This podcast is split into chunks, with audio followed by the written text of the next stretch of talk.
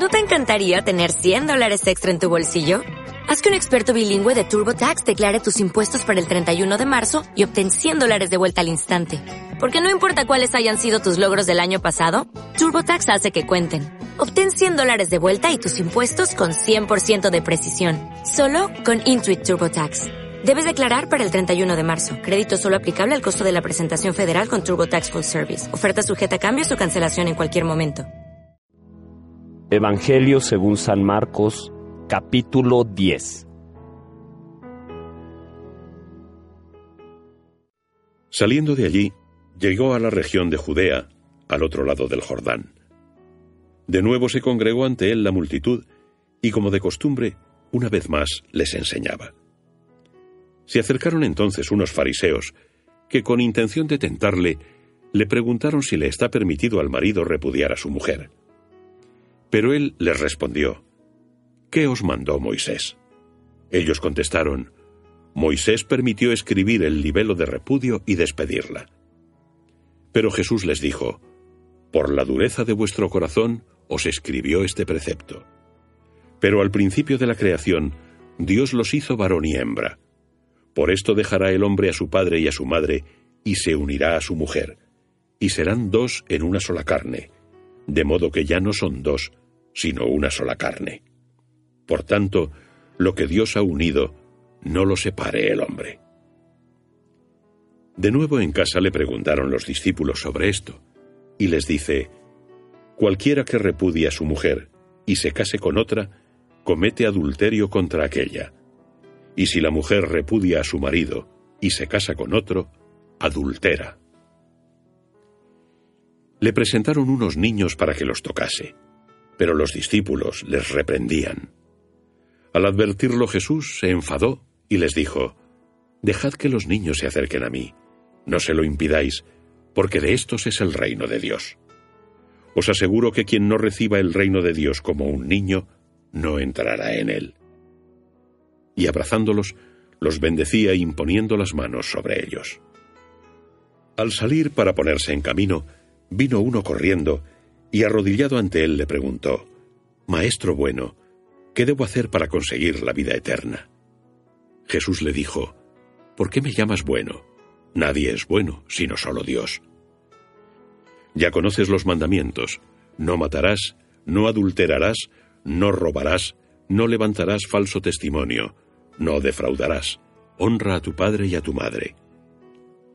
Él replicó, Maestro, todo eso lo he observado desde mi juventud. Jesús, fijando en él su mirada, le amó y le dijo, Una sola cosa te falta. Anda, vende todo lo que tienes, dalo a los pobres y tendrás un tesoro en el cielo. Después, ven y sígueme. Afligido por estas palabras, se marchó triste, pues poseía muchos bienes. Mirando a su alrededor, dijo entonces Jesús a sus discípulos, Qué difícilmente entrarán en el reino de Dios los que tienen riquezas. Los discípulos quedaron asombrados por estas palabras.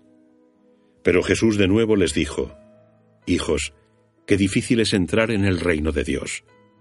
Más fácil es que pase un camello por el ojo de una aguja que el que un rico entre en el reino de Dios. Ellos aún se asombraban más y se decían, entonces, ¿quién podrá salvarse? Mirándolos Jesús dijo, Para los hombres es imposible, pero no para Dios, pues para Dios todo es posible. Comenzó Pedro a decirle, Ya ves que nosotros lo hemos dejado todo y te hemos seguido.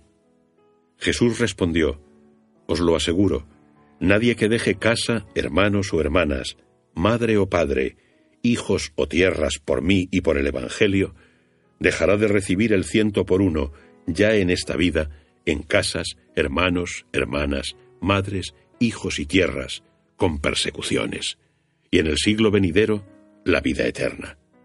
Pues muchos primeros serán últimos, y los últimos primeros. Iban subiendo camino de Jerusalén, y Jesús los precedía. Ellos estaban asombrados y le seguían llenos de temor.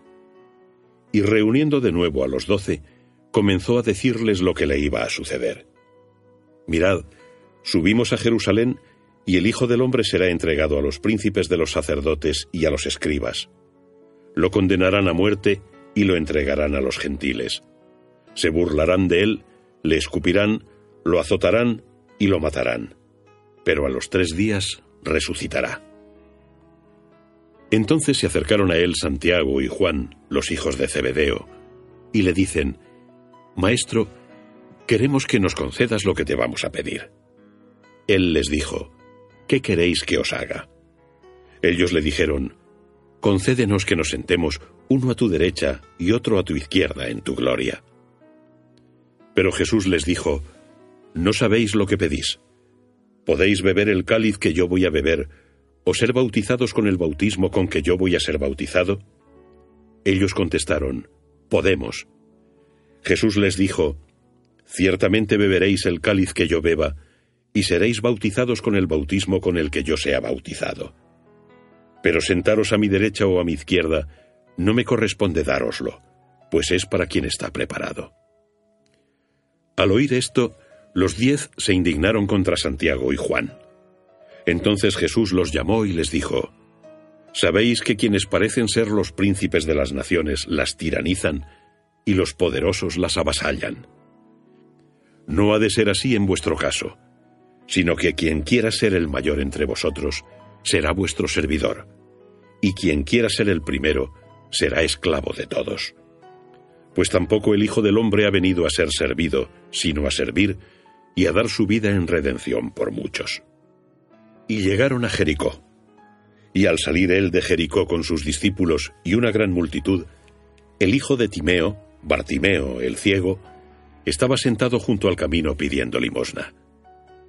Cuando se enteró de que pasaba Jesús el Nazareno, comenzó a gritar y a decir, Jesús, hijo de David, ten compasión de mí. Y muchos le reprendían para que callase. Pero él gritaba mucho más, Hijo de David, ten compasión de mí. Se detuvo Jesús y dijo, Llamadle.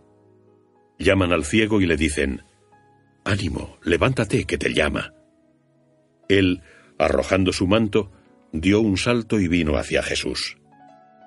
Y Jesús, dirigiéndose a él, le preguntó, ¿Qué quieres que te haga? El ciego le respondió, Raboní, que vea.